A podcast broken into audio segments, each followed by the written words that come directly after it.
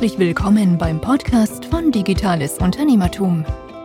Wir bieten euch Deep Dives zu den unterschiedlichsten Digitalthemen, führen Interviews mit interessanten Unternehmern und Persönlichkeiten und geben euch Orientierung in der digitalen Welt. Begrüßt mit mir euren Gastgeber Thomas Ottersbach. Auf geht's!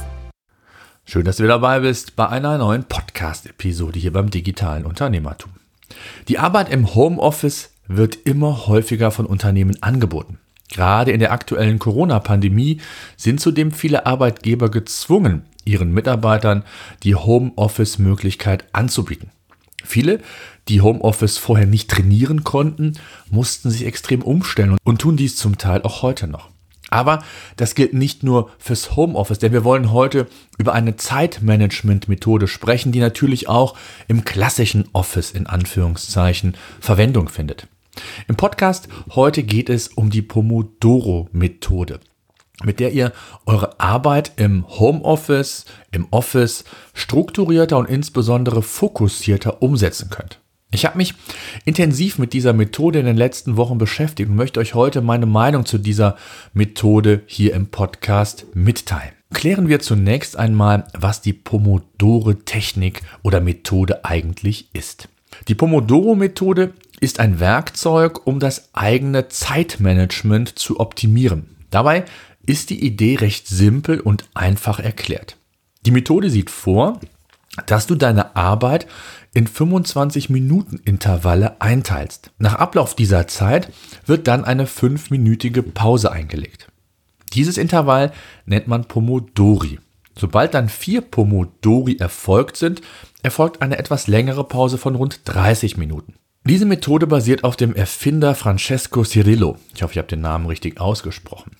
Der hat diese Methode während seines Studiums in den 80er Jahren erfunden. Ihm fiel es damals schwer, sich über einen längeren Zeitraum zu konzentrieren. Francesco nutzte einen einfachen Küchenwecker, geformt wie eine Tomate, und daher stammt dann schlussendlich auch der Name dieser Methode. Für den Erfinder war es eine Möglichkeit, über einen bestimmten Zeitraum konzentriert und fokussiert arbeiten bzw. in dem Fall lernen zu können. Auch im Homeoffice ist man teilweise immer mal wieder abgelenkt. Eine Slack-Nachricht hier, eine neue E-Mail, ein Anruf, ein Videocall, die Familie, Kinder, was auch immer, der Handwerker, all das sind Ablenkungsthemen, die man natürlich so, um produktiv arbeiten zu können, nicht als optimal ansehen kann. Das gilt nicht nur fürs Homeoffice, sondern auch fürs normale Office. Auch da ist man immer wieder abgelenkt, keine Frage. Ich habe mich, wie gesagt, in den letzten Wochen sehr intensiv mit dieser Methode auseinandergesetzt. Und bisher arbeite ich, was mein Selbstmanagement, Zeitmanagement angeht, auch nach der Getting Things Done Methode, die beispielsweise solche Arbeitsintervalle gar nicht vorsieht. Bei der Getting Things Done Methode geht es vielmehr darum, das Gehirn zu entlasten und die Energie für die wesentlichen Dinge dann zur Verfügung zu haben. David Allen, der Erfinder dieser Getting Things Done Methode, sagt, dass unser Gehirn sich immer wieder daran erinnert, was wir uns vornehmen. Und leider kann unser Gehirn aber nicht differenzieren, ob die Situation, in der wir uns dann immer erinnern, auch die richtige ist. Unser Gehirn erinnert uns dann, wenn eine assoziative Verknüpfung gegeben ist, beziehungsweise eine Sache so wichtig ist, dass wir uns immer wieder daran erinnern. So kann es also sein, dass wir auch uns immer wieder an dieselben Dinge erinnern, obwohl wir diese Energie auch gut für andere Dinge gebrauchen können. Insgesamt unterscheiden sie sich, diese beiden Methoden. Ich werde immer auch diesen Vergleich heute hier im Podcast nochmal ziehen, grundlegend. Ja, beispielsweise die Getting Things Done Methode priorisiert Aufgaben nicht, sondern teilt diese Aufgaben nach einem Kontext ein und nach Bereichen, die man dann am Tag letztendlich produktiv nutzen kann. Als Beispiel, wenn ich ähm, verschiedene telefonische Termine oder Aufgaben bei mir hinterlegt habe und ich sitze gerade im Auto, bin auf dem Weg zum Kunden oder sonst wo und habe Zeit im Auto zu telefonieren, dann kann ich diese Dinge schon umsetzen. Vielleicht von der Priorität nicht ganz so wichtig, aber in dem Moment ist es eine Möglichkeit hier, diese Aufgaben äh, sehr einfach umzusetzen. Anders als bei der Getting Things Done Methode werden bei der Pomodoro-Technik die Aufgaben priorisiert und eben Arbeitsintervalle definiert, um diese Aufgaben zu erledigen. Und ähm, Schritt 1 wäre also, eine To-Do-Liste mit Aufgaben zu erfassen. Schritt 2, die Aufgaben zu priorisieren und, und ein ungefähres Zeitfenster für diese Aufgaben zu definieren. Die Umsetzung sieht dann vor, dass man sich eine Aufgabe, die zuvor priorisiert wurde, vornimmt und dann folgende Planung vornimmt. Also Schritt 1, um das vollständig nochmal zu sagen, die priorisierte Aufgabe auswählen. Dann Teilabschnitte der Aufgabe kurz aufschreiben, um die Umsetzung zu planen. Das ist schon ein Riesenvorteil, dass man sich mal kurz mit dieser Thematik auseinandersetzt. Was muss eigentlich gemacht werden? Danach den Timer auf 25 Minuten einstellen und mit der Umsetzung starten. Klingelt der Timer nach den 25 Minuten, abhaken, was geschafft wurde. Wenn es größere Aufgaben sind, kann man das auch in Teilaufgaben splitten. Das heißt, verschiedene Teilaufgaben ist dann ein Arbeitsintervall von 25 Minuten. Abhaken, das motiviert, um mehr zu machen. Danach eine fünfminütige Pause einlegen, nachdem die 25 Minuten erfolgt sind. Und wenn du dann vier Pomodori, also Zeitintervalle, ähm, erledigt hast, mache eine weitere Pause von 30 Minuten. Das wird empfohlen. Ja, insgesamt wird auch hier empfohlen, wer nicht direkt 25 Minuten äh, durch ähm, arbeiten kann, fokussiert arbeiten kann, egal in welchem Stadium ihr euch befindet, dann fangt mit 10 Minuten an, 15 Minuten und steigert euch. Gleiches gilt für die Pausen. Ich finde 30 Minuten recht lang, äh, habe das für mich testweise mal auf 15 oder 20 Minuten umgesetzt und fand das schon okay. Habe es auch mal 30 Minuten gemacht. Äh, war für mich jetzt persönlich kein riesengroßer Unterschied. Empfohlen wird aber eine 30-minütige Pause. Die Pomodoro-Methode lebt dann von der absoluten Fokussierung. Keine E-Mails, keine Anrufe, keine Slack-Nachrichten oder sonstige Ablenkung. Man liest immer wieder, dass es zum Start eben auch schwerfallen kann, diese 25 Minuten ohne Ablenkung zu, um, umzusetzen. Telefonat hier, Videocall da, da komme ich gleich noch zu. Beachte, dass man bei der Pomodoro-Methode entweder eine komplexe Aufgabe in verschiedene Teilaufgaben, das habe ich eben schon mal angedeutet, gerade eine größere Aufgabe in Teilaufgaben zu splitten, kann Sinn machen, da man hier und da auch schon mal gerne größere Aufgaben vielleicht beiseite schiebt, obwohl sie eine wichtige Priorität haben. Die Gefahr, dass größere Aufgaben somit dann am Ende des Arbeitstages vielleicht nicht fertig geworden sind oder vielleicht sogar liegen geblieben sind, ist dann unwahrscheinlicher, da die Planung ja anders erfolgt ist und man vielleicht auch ja, schnellere, kleinere Erfolgserlebnisse hat. Der Erfolg der Pomodoro-Methode hängt nicht nur von der guten Planung und Einhaltung der Arbeitsintervalle ab, die Pausen sind ein weiterer wichtiger Erfolgsfaktor dieser Methode. Ich habe die Methode seit einigen Wochen in der Umsetzung und habe sie immer wieder mal für mich getestet. Zunächst nur dann, wenn ich im Homeoffice bin. Und am Anfang ist es schon sehr ungewöhnlich, dass man nach 25 Minuten mit der Stoppuhr immer wieder eine Ruhepause von 5 Minuten einlegt. Das fällt mir persönlich zumindest nicht ganz so einfach und ich habe das Gefühl, dass gerade die anfängliche Energie zu Beginn eines Arbeitstages dadurch etwas eingedämmt wird. Wenn ich im Homeoffice war, habe ich dann die Pausen aber dazu verwendet, um kurz in den Garten zu gehen. Bei der längeren Pause bin ich mit unserem Hund ähm, Luke kurz in den Wald äh, und habe mich dann wieder an die Arbeit gemacht. Der Wald ist hier direkt bei uns um die Ecke. Ich muss zugeben, teilweise fühlte ich mich wirklich frischer und mit mehr Energie behaftet, um die bevorstehenden Aufgaben anzugehen. Wie ihr die Pausen letztendlich füllt, bleibt euch überlassen. Wichtig ist nur, in den Pausen heißt es wirklich abzuschalten und auch keine E-Mails, Slack-Nachrichten oder sonst irgendwas zu beantworten. Solche Dinge wie E-Mails abfragen oder E-Mails beantworten gehören ebenfalls in die To-Do-Liste und werden priorisiert und dann in die Pomodori entsprechend aufgeteilt. Aus meiner Sicht hat die Pomodoro-Methode wirklich gute Ansätze, wenngleich die Methode in der Praxis aus meiner Sicht schwierig ist, wirklich eins zu eins und permanent umzusetzen. Ich möchte euch ein Beispiel exemplarisch nennen. Wenn ihr in Kunden- oder Mitarbeiter-Meetings seid, ist es schwer, die Arbeitsintervalle von 25 Minuten einzuhalten. Oder würdet ihr bei einem Vorstellungsgespräch den Bewerber nach 25 Minuten in die Pause schicken, nur weil er, nur weil ihr euren Pomodori-Akku aufladen wollt. Gleiches gilt für andere Meetings oder auch Telefonsituationen, Kundentermine oder was auch immer. Hier kann die Pomodoro-Methode also im Job nicht vollends greifen. Das muss sie aber auch nicht aus meiner Sicht.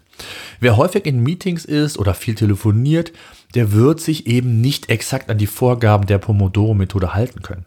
Das ist, wie gesagt, aus meiner Sicht auch kein Problem. Meetings und Telefontermine stehen ja im Vorfeld meist fest und der Tag hat ja einige Stunden mehr. Sind die Telefonate, Meetings also erledigt, kann dann die Pomodoro-Methode für den Rest, für die restlichen Dinge, für die restlichen Aufgaben eines Tages angewendet werden.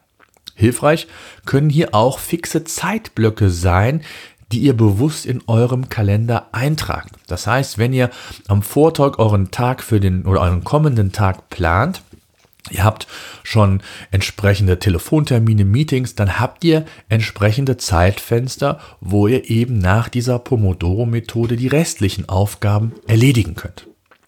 Richtig grobe Nachteile hat die Pomodoro-Methode nicht, wenn man sie, ich sage jetzt mal, in seinen Arbeitsalltag integriert. Und die Herausforderung liegt vielmehr darin, einschätzen zu lernen, wie viel und welche Aufgaben man in diesem Zeitintervall von 25 Minuten schafft. Denn ungünstig wäre es, wenn man mitten aus der aus Aufgabe herausgerissen wird, wenn die 25 oder wenn der 25 Minuten Timer klingelt. Ein ganz wichtiger Aspekt, ähm, was auch diese Methode angeht, ist, dass beim Einsatz der Pomodoro-Methode ähm, der Platz für Kreativität und weiterführende Gedanken oder Themen nicht auf der Strecke bleiben darf. Innerhalb eines Arbeitsintervalls solltet ihr fokussiert arbeiten und euren Geistesblitz, sofern ihr einen habt, dann auch notieren können. Das heißt, bei mir liegt das iPad mit dem Apple Pencil und meinem und in meinem Fall GoodNotes 5 ähm, als App für handschriftliche Notizen immer mit auf dem Schreibtisch, damit ich so etwas notieren kann und weiter fokussiert an meiner Aufgabe arbeiten kann. Wenn ihr euch der Methode hingebt, in Anführungszeichen, beziehungsweise dieses testen wollt, solltet ihr die Arbeitsintervalle ernst nehmen und die Pausen exakt einhalten. Zumindest mal zum Start, um nachher auch mal einen Vergleich zu haben. Gerade zum Start könnt ihr was die Wahl der Intervalle angeht, ein wenig testen und schauen, wie gut ihr euch am Stück fokussieren, konzentrieren könnt, was auch immer. Die Zeit könnt ihr analog oder digital messen, beziehungsweise gibt es, ihr könnt es euch schon denken, auch einige Pomodoro-Tools, die ihr kostenlos und beispielsweise auch direkt über den Browser oder via Smartphone nutzen könnt. Beispielsweise der Tomato Timer. Es gibt Tomati, ähm, Flat Tomato für iOS. Also es gibt eine ganze Menge an Tools, mit denen ihr dann einfach euren Timer auch via Browser, wie gesagt, anschmeißen könnt. Und so habt ihr immer einen guten Überblick, ob ihr euer Smartphone nimmt. Auch dort ist ja ein Timer völlig egal.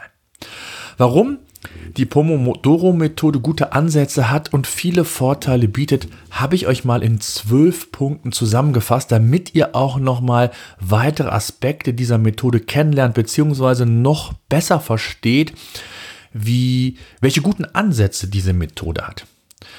Punkt eins: man fokussiert sich auf eine Sache. Multitasking, das wissen wir, funktioniert wirklich nur bedingt, meist gar nicht und ist eben nicht wirklich produktiv. Der zweite Punkt ist, man trainiert seine Konzentrationsfähigkeit. Hast du dich mal selbst beobachtet, wie einfach und schnell man sich ablenken lässt im Büro, im Homeoffice, wo auch immer? Außerdem hat man eine bessere Strukturierung. Man überlegt bewusster. Man plant ja kurz seine Aufgabe, setzt sie um, plant und diese bewusste Planung und Priorisierung der Aufgaben hilft dann, ja, produktiver arbeiten zu können. Punkt 4. Die Pomodoro bringt ein tieferes Bewusstsein in den Arbeitsalltag. Was hat man geschafft? Wie effektiv und produktiv war man? War man. Und wenn ihr euch da mal selbst hinterfragt, ähm, man macht dieses, macht jenes, hat vielleicht sein Aufgabensystem, seinen Kalender, arbeitet ab, dann kommen aber vielleicht andere Gedanken einem in den Kopf, was ich eben meinte, dann macht man das, weil es doch wichtiger ist und man erachtet es als wichtig, wie auch immer. Also dieses Bewusstsein kann durchaus vorteilhaft sein. Und durch die Priorisierung der Aufgaben, der nächste Punkt, schafft man eben auch die wichtigen Dinge eines Tages. Und das ist auch nicht immer so. Durch 25-minütige Zeitintervalle kann man viele Häkchen hinter die Aufgaben, Teilaufgaben machen. Das motiviert einfach. Das ist auch bei der Getting Things Done Methode so. Wenn man hier wirklich jeden Gedanken, jede Aufgabe entsprechend erfasst, dann kann es sein, dass man mal 10, 15, 20 Aufgaben am Tag abzuarbeiten hat und dann entsprechend die Häkchen setzt. Keine Sorge, äh, das als kurzer Einwurf bei der Getting Things Done Methode macht man nicht für jeden Kleinigkeit ein Häkchen, sondern da gibt es auch eine Regel. Alles, was man innerhalb von zwei Minuten machen kann, wird gar nicht erst aufgeschrieben, sondern direkt gemacht. Das ist auch so eine Maxime von David Allens Getting Things Done Methode. Punkt 7. Die Pomodoro-Methode kann dabei helfen, schnelle Entscheidungen zu treffen und diese nicht regelmäßig zu hinterfragen. Zu empfehlen ist, am Anfang eines Tages die Prioritäten eben festzulegen und Aufgaben entsprechend zu definieren. Komplexere Aufgaben, das haben wir eben schon gesagt, werden in Teilaufgaben oder können in Teilaufgaben gesplittet werden, was wiederum dazu führen kann, dass man sich nicht verzettelt, da man sich bewusst Gedanken macht, wie man die größeren Aufgaben am schnellsten und effektivsten umsetzen kann. Je länger ihr auf die Pomodoro-Methode setzt, desto besser könnt ihr auch abschätzen, das merke ich auch, wie lange man für bestimmte Aufgaben benötigt. Das hilft bei der Planung des Tages extrem und verbessert sich zunehmend im Laufe der Umsetzung. Spannend ist auch, wenn man das bewusster macht, um einfach mal festzustellen, wie lange man für eine bestimmte Aufgabe braucht. Manchmal hinterfragt man das gar nicht, man macht sie einfach, ohne vielleicht zu schauen, ob das wirklich produktiv, effektiv ist. Also von daher ein ganz, ganz wichtiger Punkt, wie ich finde. Man nimmt sich ja bewusst Pausen und lädt damit den Akku auch regelmäßig auf. Das kann echt hilfreich sein und für neue Energie sorgen. Punkt 11. Die Pomodoro-Methode hilft dabei, sich besser vorzubereiten. Das hatten wir eben auch schon. Um das Arbeitsintervall perfekt auszunutzen, fokussiert arbeiten zu können, überlegt man sich eben im Vorfeld, was zu tun ist, welche Informationen notwendig sind, welche Hilfsmittel und fängt dann erst an zu arbeiten. Und zu guter Letzt, mehr Motivation ist dann vorhanden. Insbesondere, wenn ihr euch mal in einer nicht so ganz guten Produktivphase befindet und vielleicht ein wenig unmotiviert seid. 25 Minuten gehen schnell vorüber und man weiß, dass es eine nicht ganz so spannende Aufgabe dann dennoch in Kürze erledigt sein wird. Auch das kann motivierend wirken. Es gibt noch ein paar andere Aspekte, aber ich glaube, das sind so die wichtigsten. Einige haben wir schon besprochen, andere sind neu, die einfach das ganze Thema nochmal zusammenfassen. Wer seinen Arbeitsalltag eben besser strukturieren möchte, der sollte sich die Methode mal anschauen und gegebenenfalls testen. Ich taste mich immer noch an diese Methode, habe sie für mich auch projiziert, bin auch noch nicht in dem finalen Stadium, muss ich gestehen, aber ich fand es trotzdem mal interessant und wichtig, meine Erfahrung bzw. diese Methode einfach mal hier zu teilen. Ich habe ja schon den einen oder anderen Podcast zur Getting Things Done Methode gemacht und finde das ja immer wieder spannend, wie man sein Zeitmanagement, sein Selbstmanagement entsprechend optimieren kann. Gerade wer einen vollen Tag hat mit vielen unterschiedlichen Aufgaben, sollte einfach mal mit dieser Methode loslegen, vielleicht das mit diesen Zeitblöcken im Kalender mal eintragen. Und wenn es wie gesagt mit den 25 Minuten Intervallen nicht funktioniert, dann fang mit 10 zum Start an und erhöhe es dann. Und ob es letztlich 30 Minuten nach vier Pomodoris dann notwendig sind, ich habe dann meistens 15 oder 20 Minuten gemacht, Nachdem ich dann 30 Minuten mal hier und da getestet habe, fand ich das für mich entsprechend ausreichend. Ich würde dir auch empfehlen, mal die ersten Tage das Ganze zu protokollieren. Also wie gut hat das mit den Zeitintervallen und den Pausen funktioniert und wie konntest du tatsächlich mit dieser Methode arbeiten? Warst du wirklich produktiver? Und nimm dir da ein paar Tage Zeit, um dich an die ja, Methodik zu gewöhnen. Nach und nach ähm, kann man dann auch auf die Protokolle verzichten, da man die Methode immer besser versteht und auch die Dinge besser abschätzen kann. Und das finde ich alleine schon eine ganz tolle Erfahrung, um bewusster zu schauen, wie man auch, ich sage jetzt mal, immer wiederkehrende Aufgaben vielleicht in welchem Zeitintervall lösen kann. Auf jeden Fall sehr, sehr spannend. Ja, zum Schluss möchte ich natürlich auch gerne eure Erfahrungen ähm, hören, beziehungsweise wie findet ihr die Pomodoro-Methode? Hattet ihr schon davon gehört? Ähm, wollt ihr sie selbst umsetzen? Macht ihr es vielleicht sogar schon? Schreibt mir gerne in den Kommentaren der Show Notes ein Feedback, schreibt mir eine E-Mail an podcast at digitales-unternehmertum.de oder auf jedem Messenger bei Facebook, Twitter, Instagram, egal wo, LinkedIn, äh, Xing bin ich nicht mehr ganz so häufig, ähm, aber gebt mir gerne ein Feedback. Ich bin auf jeden Fall sehr, sehr gespannt. In diesem Sinne, danke fürs Zuhören. Bis dahin. So, das war unser Podcast für heute. Eine Bitte habe ich noch. Ich würde mich freuen, wenn ihr unseren Podcast bei iTunes oder über welchen Kanal auch immer ihr den Podcast entsprechend hört, bewerten und abonnieren würdet. Gerade wenn ihr keinen Podcast künftig mehr verpassen wollt, würde ich mich über ein Abo sehr freuen. Ansonsten, wenn ihr Fragen haben solltet, Themenwünsche, Interviewpartner, schreibt mir an podcast.digitales-unternehmertum.de.